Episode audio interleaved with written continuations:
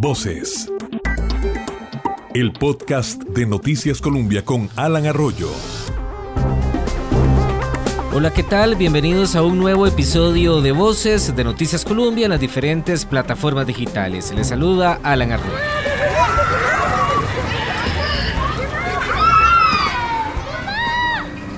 Ellos son presente y quienes dirigirán al país en el futuro.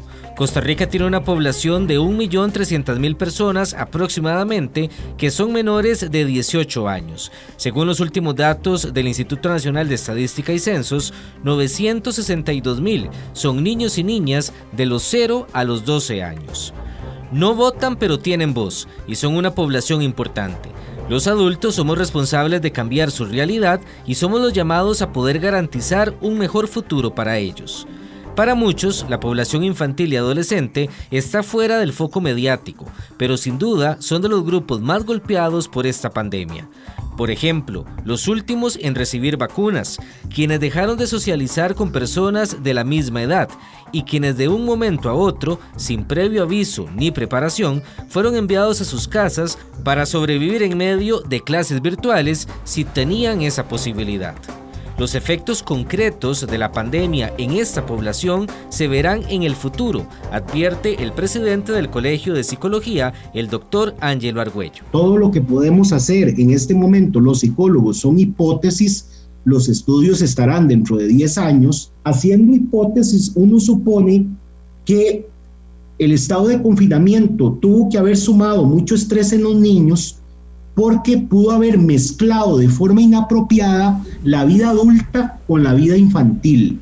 ¿Y por qué? Porque además de que los niños tenían que estar en la casa, los padres tenían que trabajar en la casa.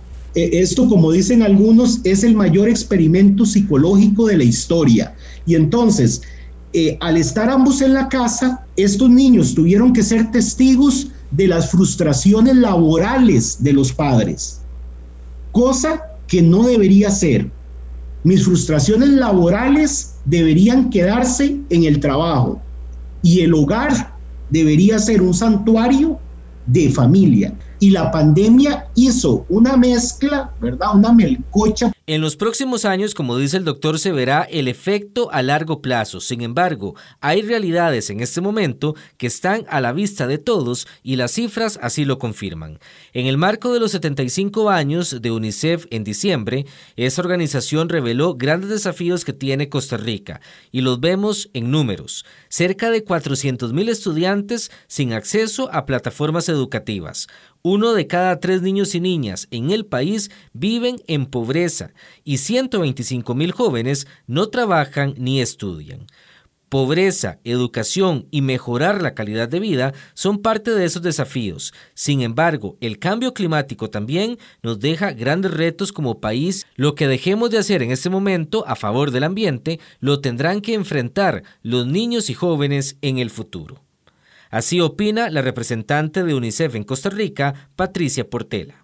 Hablando sobre la necesidad de hacer una inversión fuerte en la niñez y adolescencia ahora para reimaginar un futuro mejor y más inclusivo para todos los niños, niñas y adolescentes. Sabemos que em Costa Rica, o Estado, as instituições, as autoridades, a cidadania han hecho grandes esforços para evitar um impacto maior de COVID em la infância.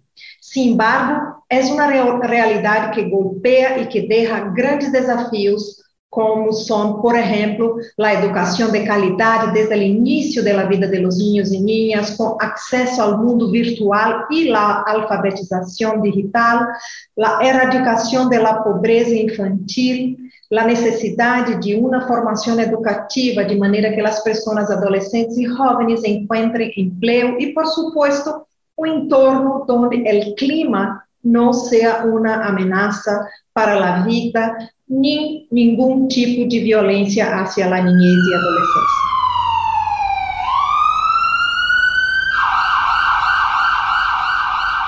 Otro indicador son las alertas de violencia que recibe a diario el 911 y el Patronato Nacional de la Infancia. Por ejemplo, de enero a noviembre de este año por agresión física se recibieron 11.400 alertas y por agresión psicológica 8.300.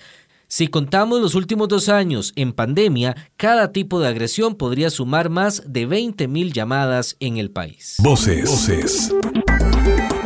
El podcast de Noticias Colombia con Alan Arroyo. Ellos, la infancia y adolescencia del país, tienen voz y quieren y merecen ser escuchados. Por eso aquí les vamos a habilitar un espacio con la respectiva autorización de los padres de familia. Comienzo con una pareja de hermanos. Primero, Avi Santa María Valenciano, de 10 años de edad. Yo pienso que los niños deben ser escuchados en todas las áreas. Pienso que el país debe cambiar en la seguridad. Ahora, Daniel Santa María, de 16 años. A mí me gustaría que a los niños y a los adolescentes nos escuchen más bien en todas las áreas en general, no en una en específico. No creo que tenga que cambiar algo, sino más bien mejorar tal vez un poco la seguridad, porque si hay ciertos puntos del país que hay muy con muy poca seguridad y que en la parte de la educación sea como las clases más interactivas y le den más apoyo tal vez a, la parte de idiomas. Y la joven María Jesús Sancho, de 17 años, también se hace escuchar y le envía un mensaje a los políticos y a los adultos que votaremos en febrero. Creo que tanto yo como todos los menores de edad quisiéramos impulsar el desarrollo del país y representar al país en ciertos aspectos, en ciertas cosas que hemos ido aprendiendo y adquiriendo con el tiempo pero creo que es dificultoso ya que muchas veces por la clase social no podemos como llegar a representar al país como lo pudiéramos hacer si fuéramos de una clase social más alta. Y en la segunda interrogante, que, eh, ¿qué sentimos que debe cambiar el país? Bueno, creo que el país necesita eh, mejores políticos con mejores planes de gobierno y no solo eso, sino que también los adultos o personas mayores de 18 años, que son los que pueden representar al país mediante votos, lean detenidamente todos, todos, todos los planes de gobierno que em, imponen todos los partidos políticos, ya que eso es importante a la hora de tomar una decisión como para elegir los próximos diputados y nuevo presidente. Y si nos sentimos escuchados como escuchados por los adultos. Bueno, en mi caso creo que eso depende con los adultos que uno se rodee. Hablando en general, creo que hay personas eh, adultas muy incrédulas o que no, no, les gusta prestar atención a los menores de edad, pero al menos en mi caso y con las personas que me rodeo, creo que son personas que están dispuestas a escucharme y ayudarme en todo el proceso que es la vida.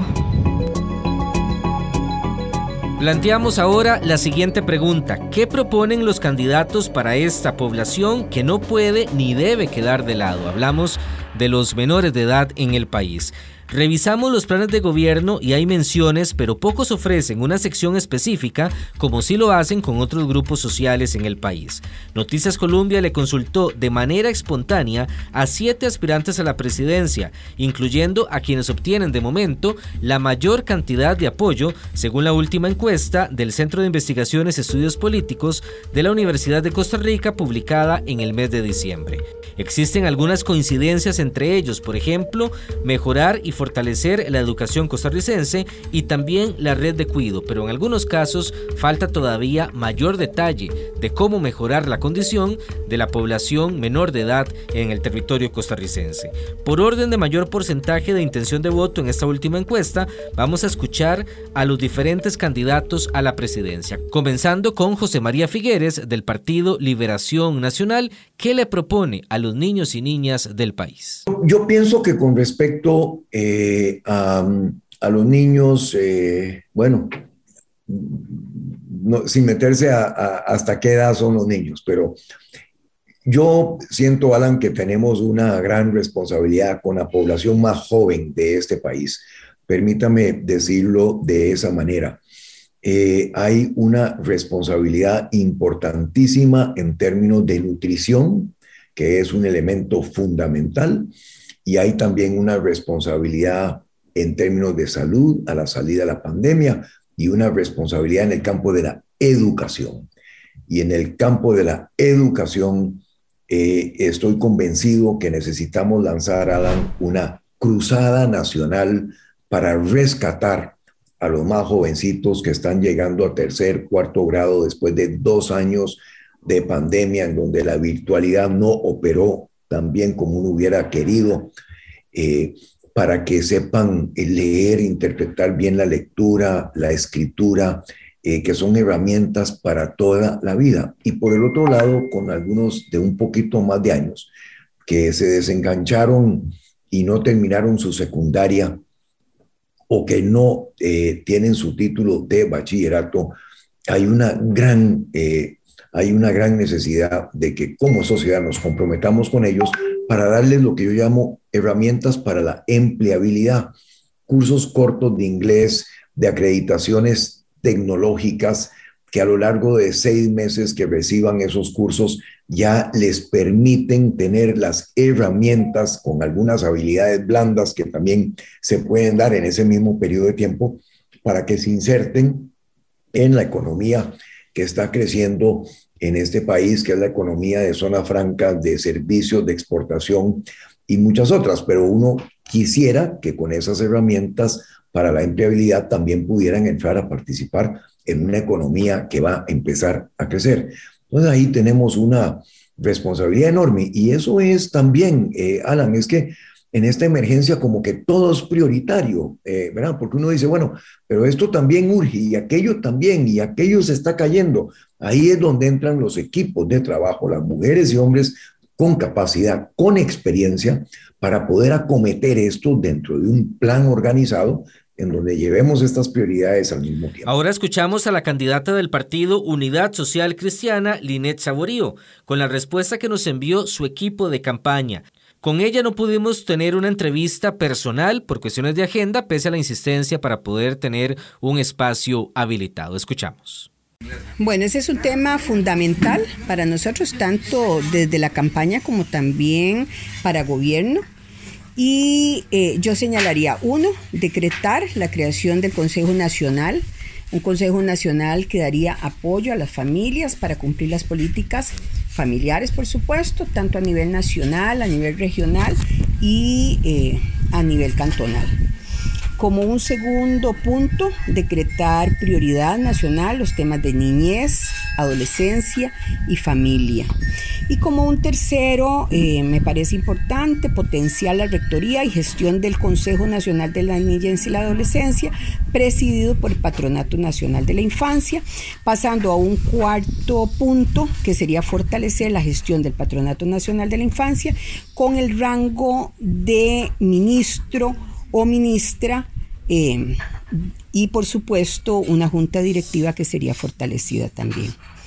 No quiero dejar de señalar que estaré personalmente vigilante para que cada familia, cada adolescente y niño costarricense tenga cubiertas sus necesidades de seguridad social, de salud, de alimentación, vestido, empleo, este empleo eh, que sea un empleo eh, decente, un empleo digno que le facilite a las familias costarricenses continuar y continuar además colocando la educación como pilar fundamental, la vivienda digna y la sana recreación. Este es un tema que debe ser un tema eh, pilar, pilar fundamental de, del país.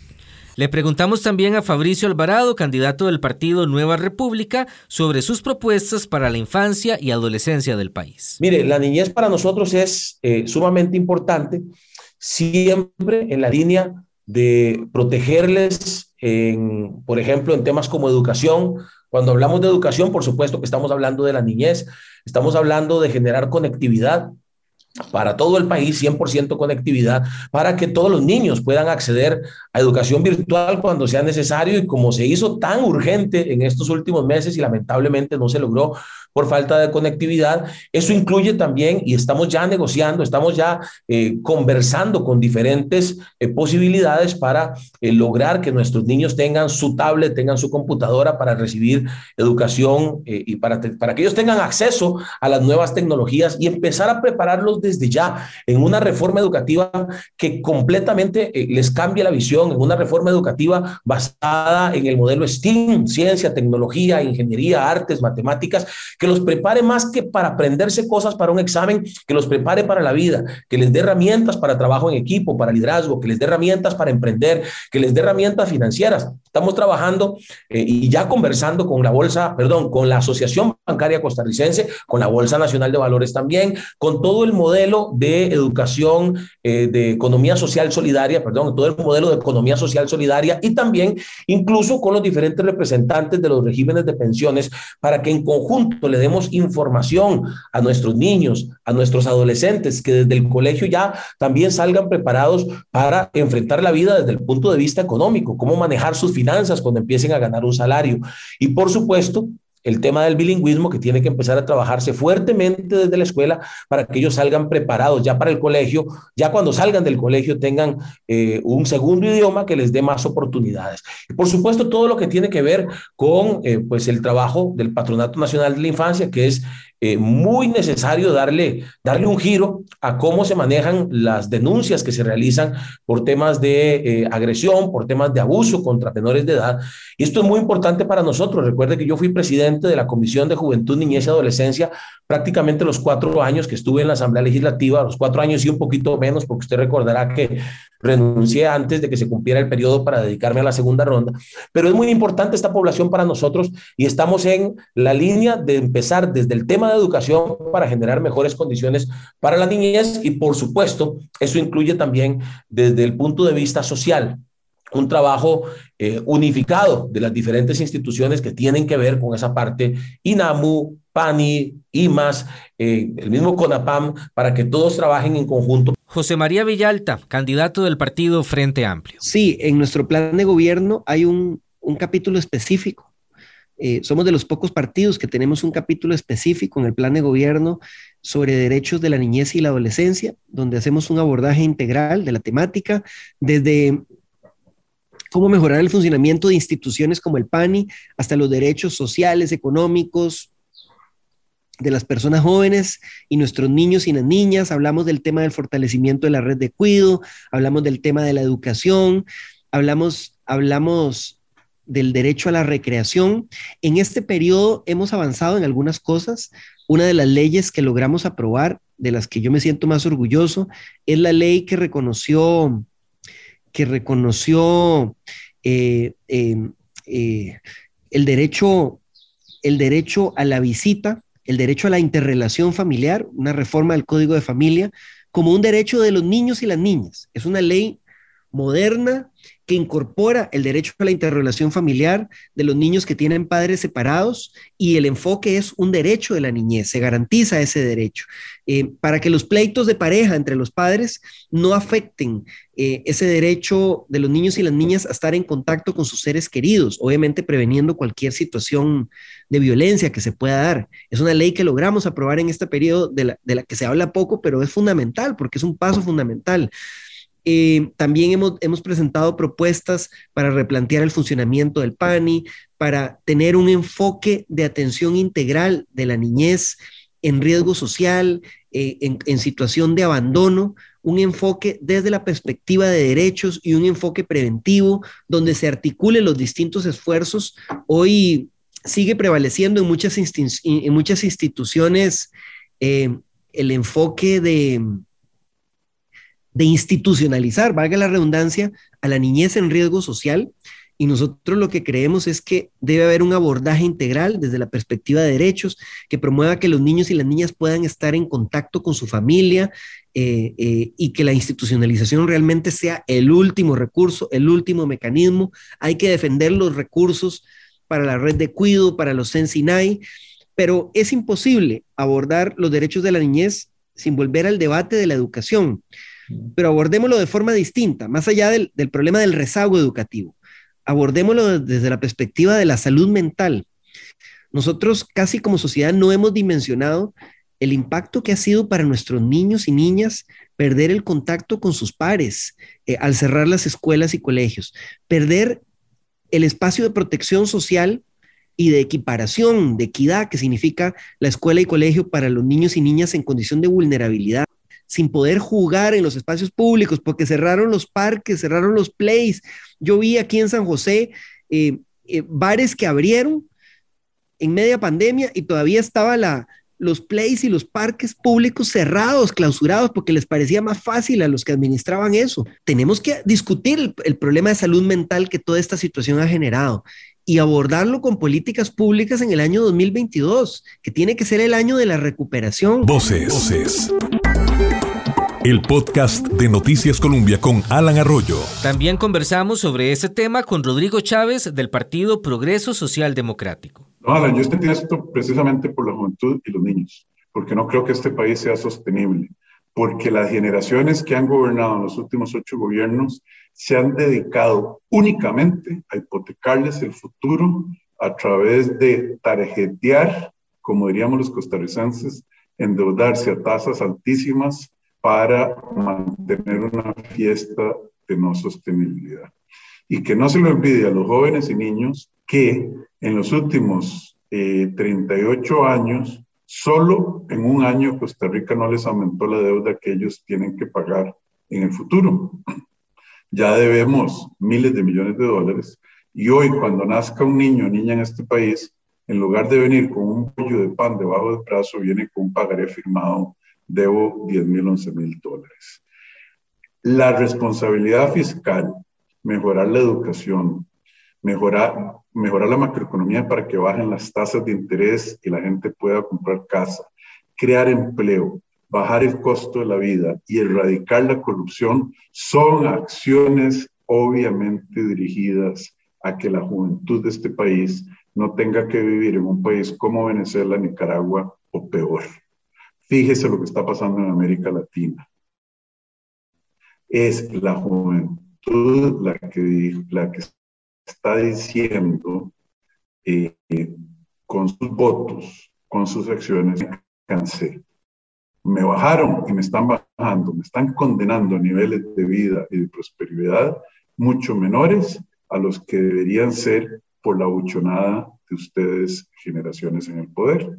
Entonces, todo el paquete está dirigido a deshipotecar este país y que ellos y ellas puedan disfrutar eh, la enorme riqueza que Dios nos dio y que han malbaratado eh, los políticos de siempre.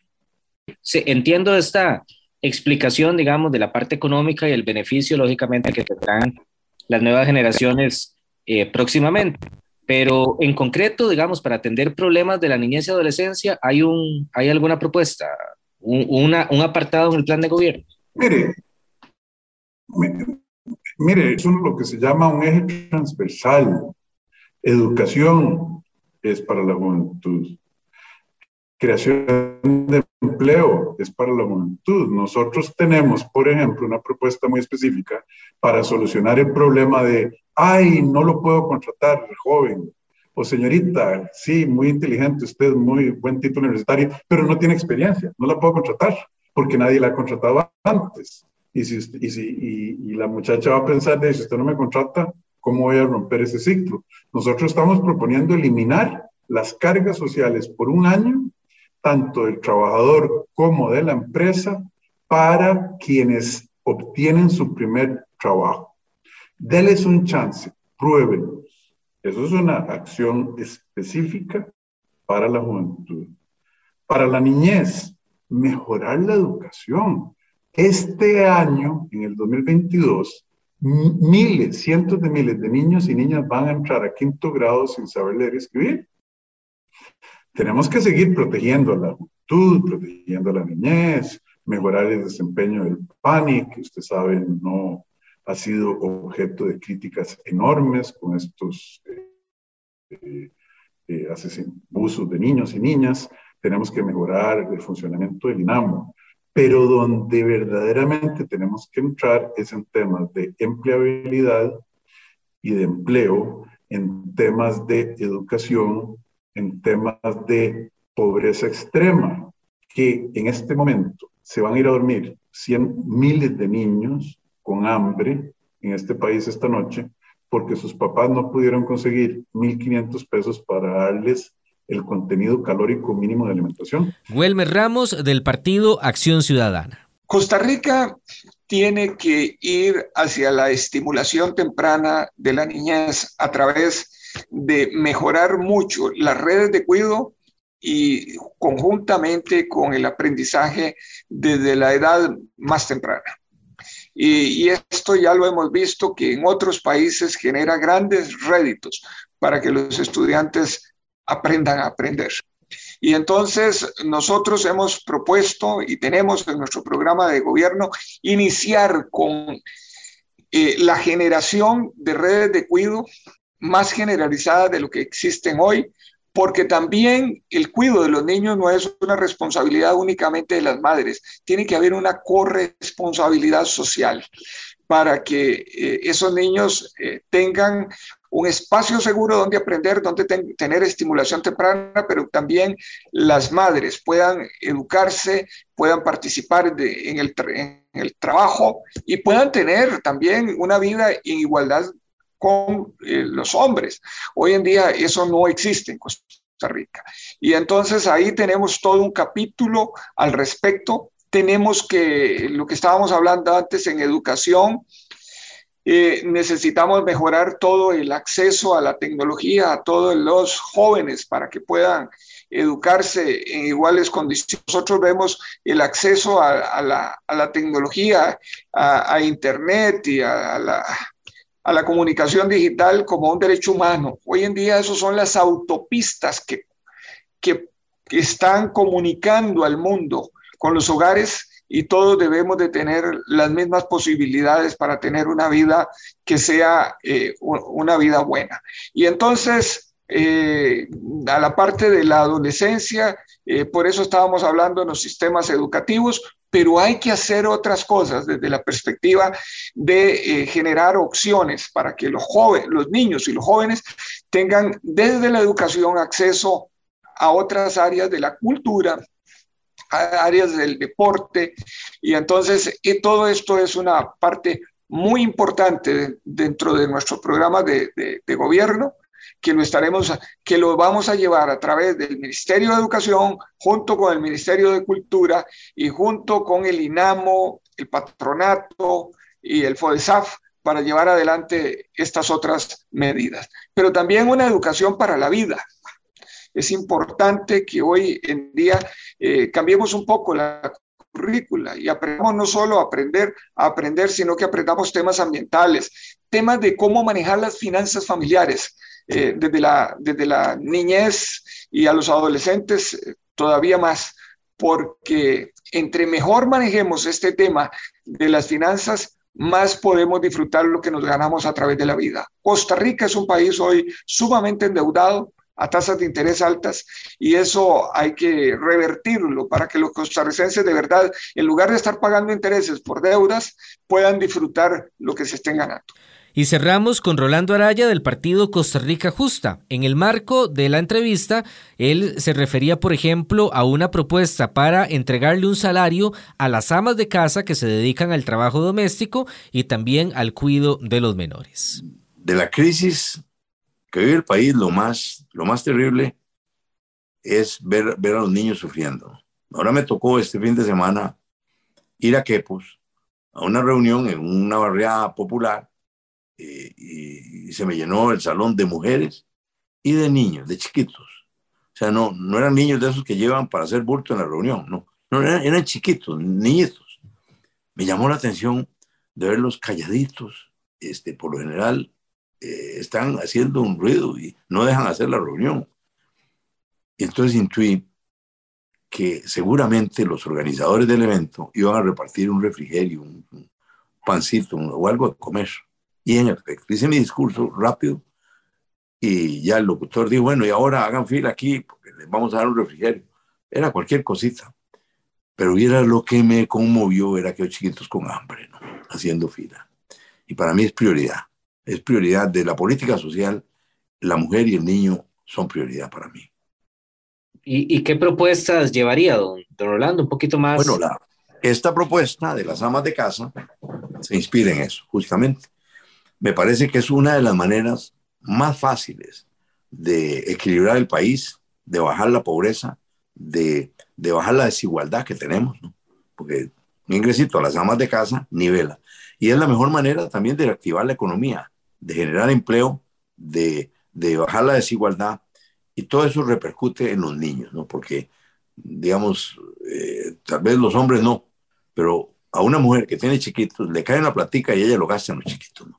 Entonces yo estoy pensando en eso, eh, en ese tipo de programas que van a ser de beneficio de los niños. Y luego, ya en educación, que lo hablaremos cuando usted lo encuentre bien, que este, tengo cambios también grandes que hacer sobre cómo, cómo preparar de verdad a los niños. Y vea la importancia que, que tiene esto. Cuando hablamos de educación, pensamos en preescolar, pensamos en la escuela, pensamos en colegio y en universitaria, ¿no?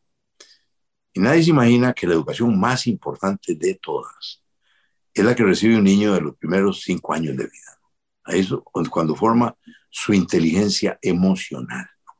Y lo que determina si usted y yo, Alan, vamos a tener éxito en la vida, no es el título, no es la academia, no son los conocimientos, es la inteligencia emocional. Entonces yo estoy centrado mucho en hacer eso con las mujeres principalmente, que son eh, no son las únicas, porque hay muchos casos que el marido, el papá entra, pero, pero si usted constata la mayor parte de la atención que recibe un chiquito es de su propia madre, no tanto del...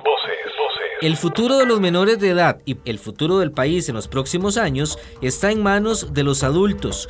Por eso y por muchas razones, la infancia del país y la adolescencia pide un voto informado, pensado y responsable en el mes de febrero. Los niños, niñas y adolescentes no votan, pero son parte del presente y tienen voz y le exigen a todos un mejor país. En la edición Juan Carlos Ugalde, Alan Arroyo para Voces de Noticias Colombia. Hasta la próxima. Voces. El podcast de Noticias Colombia.